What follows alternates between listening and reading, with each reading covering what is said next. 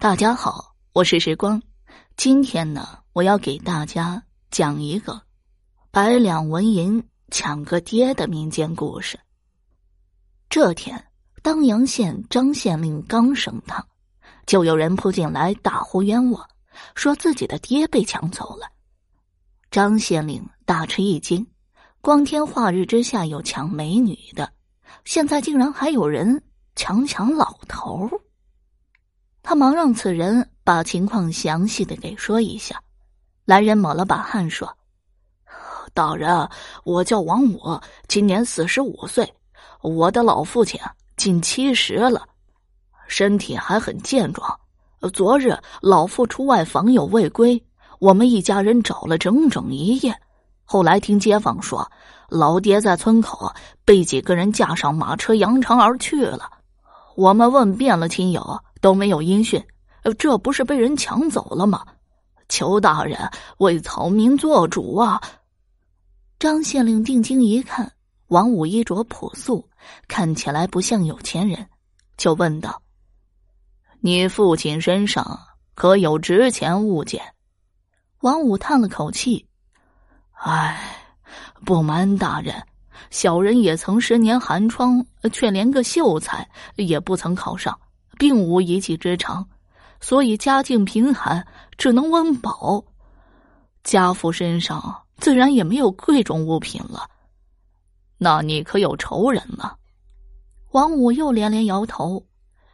小人素不与人争吵，一直与世无争，并不曾与人结怨呢。这就怪了，不为劫财，不为报仇，抢一个老头做什么？张县令想了半天没有头绪，只好安慰了王五几句，又将目睹王老汉被抢的人找来详细的询问。来的人叫李才，是个卖油翁。他说那时啊，自己正往家赶，因为内急躲进路边的树丛里解手。当他正要拎起裤子站起来，猛听到一声惊呼，探头张望时，正看见王老汉被人捂着嘴。架上一辆马车，他正想喊，却见一片刀光闪过，他吓得扑通就趴到了地上。待战战兢兢起身，马车已经扬长而去了。张县令问：“你怎么确定是王老汉呢？”李才说：“他和王家几十年邻居了，肯定不会看错。那抢人者，你可看清？”李才摇摇头。他们都蒙着脸呀，根本看不清模样。再询问王家的为人，几乎和王五说的一样，家境贫寒，但一家都老实本分。几十年的街坊，没见他们和人争吵半句。王五更是孝子。张县令心里一动，暗道不会是绑票吧？便叮嘱王五：“本官会马上派人寻访。”你家中若收到索要赎金的消息，即可来告诉我。王五叩首，小人哪怕砸锅卖铁，也要把父亲赎回来呀！张县令点头，或许强人就是抓住了王五的孝顺，来敲诈一把吧。一晃三天过去了，巡访的衙役们一无所获，王五家里也没什么动静。他天天泪眼汪汪的来催问消息，张县令想了想，叫上王五，咱们啊再一起去老人家被抢的地方看看吧。他换过便服，与王五穿街过巷，来到王老汉被抢的村口。这里说是村口，却很荒凉，不远处零落散着几间房子，路上并没有什么行人，在这里下手抢人。确实是个好地方。你父亲为什么会来这里？王五说：“顺道走出二三里，就是父亲老友的家。想来就是从他家回来的时候被抢的。”两人便顺路往前走，大概走出一里地的样子，路边出现一块大瓜田。正是盛夏时分，瓜多叶茂，地头是一个瓜棚。张县令走过去，刚喊了一声，瓜棚里钻出个小伙子。闲聊一阵后，张县令问小伙子：“最近有没有见到生面孔？几个人一起的？”小伙子想了想说：“有啊，他们还来买了我的瓜呢，吃的连连叫好。听说他们是从京城来的呢。”京城来的人，张县令一愣神。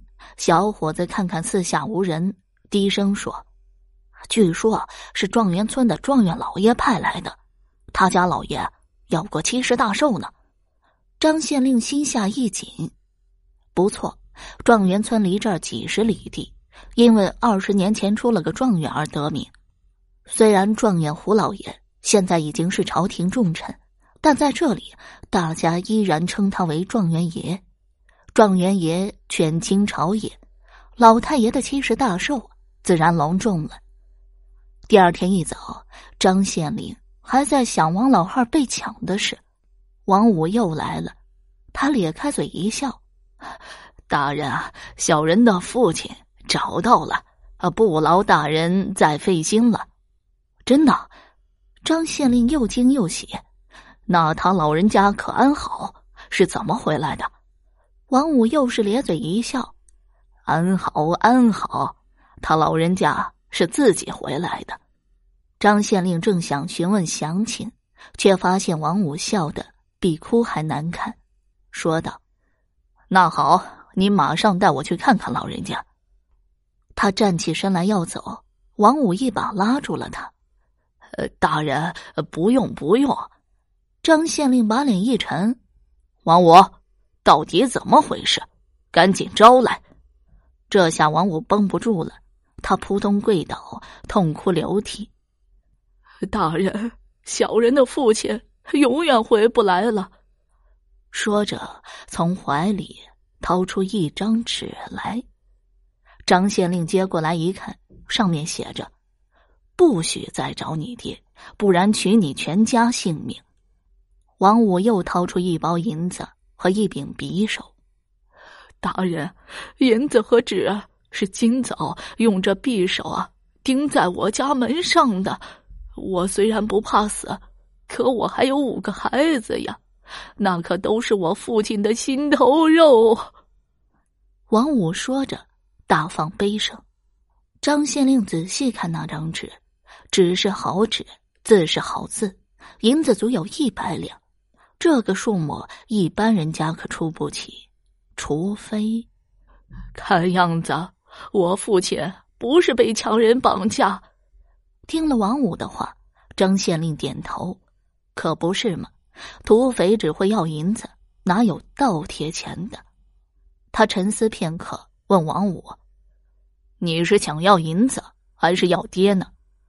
王五斩钉截铁的说：“当然要爹。”那么，张县令在王五耳边低语一番，王五惊异的瞪大了眼睛。好了，百两纹银抢个爹，这个民间故事就先讲到这儿了。明天我将继续讲这个故事的下集。如果你还对其他民间故事感兴趣的话，点个关注，来个赞，我接下来将会为你讲更多、更加精彩的民间故事。